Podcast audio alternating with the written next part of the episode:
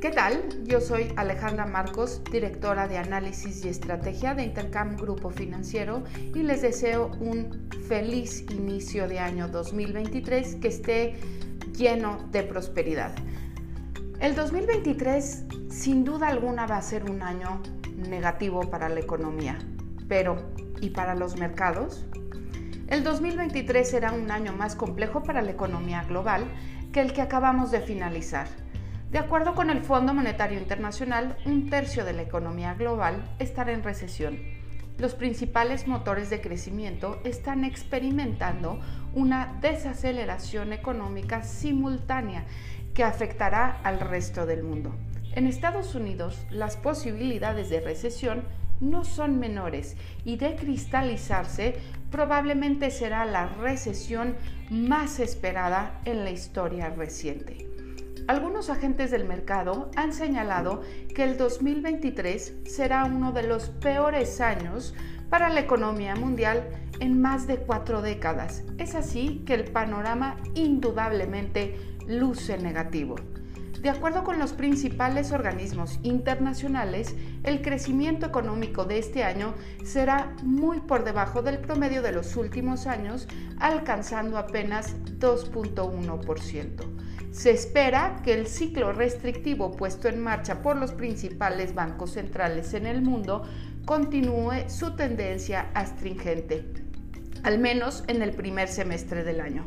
En tanto, la inflación mostrará una trayectoria descendente, en parte por la dilución de choques de oferta y otra parte por el enfriamiento de la demanda global pero se mantendrá en niveles superiores a los objetivos de los bancos centrales. Además, veremos los efectos rezagados de la conducción de la política monetaria en el nivel de actividad económica. En términos generales, el consenso espera que Estados Unidos muestre un crecimiento del 0.3%. En tanto, la Reserva Federal en su último comunicado publicó un estimado de crecimiento para la economía americana de 0.5%. Con esto en mente, la probabilidad de que la Reserva Federal suba las tasas de interés más allá del 5% no es cuestión menor. Estimamos, por lo tanto, una inflación en Estados Unidos para el cierre del año de 4.5%.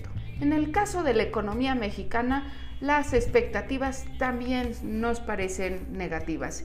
Presenciaremos una profunda desaceleración en la economía mexicana. Podríamos comenzar a ver un ritmo de expansión mucho más moderado en las exportaciones conforme la demanda y el sector industrial en Estados Unidos comienzan a enfriarse. Además, veremos una expectativa de que la inflación se va a quedar todavía por niveles encima del objetivo del Banco Central y las tasas de interés gradualmente impactarán las tasas de recuperación que hemos observado en el mercado interno particularmente el consumo, por lo que nuestro principal motor de crecimiento también perderá fuerza. En cuanto a la inflación general, permanecerá por encima del rango objetivo de Banco de México a lo largo de todo el año, aunque esperamos que muestre una trayectoria descendente para concluir el nivel de 5.6%. Para la política monetaria, vemos poco espacio para que Banco de México pueda desacoplarse por completo de la Reserva Federal. Sin duda alguna, este año será de desaceleración y de recesión, algo que pareciera haber sido parcialmente incorporado por los mercados. En términos generales, es probable que lo peor lo hayamos dejado atrás. El alza tan agresiva de tasas de interés, los picos de inflación, los choques en las cadenas de suministro. Pero, ¿y los mercados? En estos pocos días del año, la Bolsa Mexicana de Valores ha ligado un rendimiento de casi el 10%. A pesar del comportamiento tan defensivo de nuestro principal indicador el año pasado. En Estados Unidos, los índices retrocedieron aproximadamente el 20% y recientemente también han acompañado el rally de la bolsa mexicana.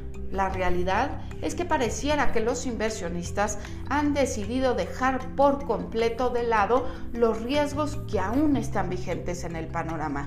Los inversionistas han descortado la posibilidad de ocurrencia de eventos inesperados.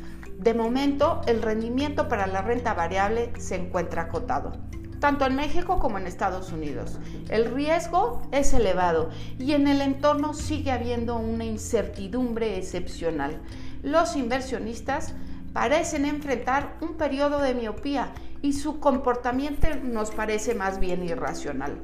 Los precios al día de hoy están cargados de dosis optimistas, con valuaciones que no parecen del todo acorde con las expectativas.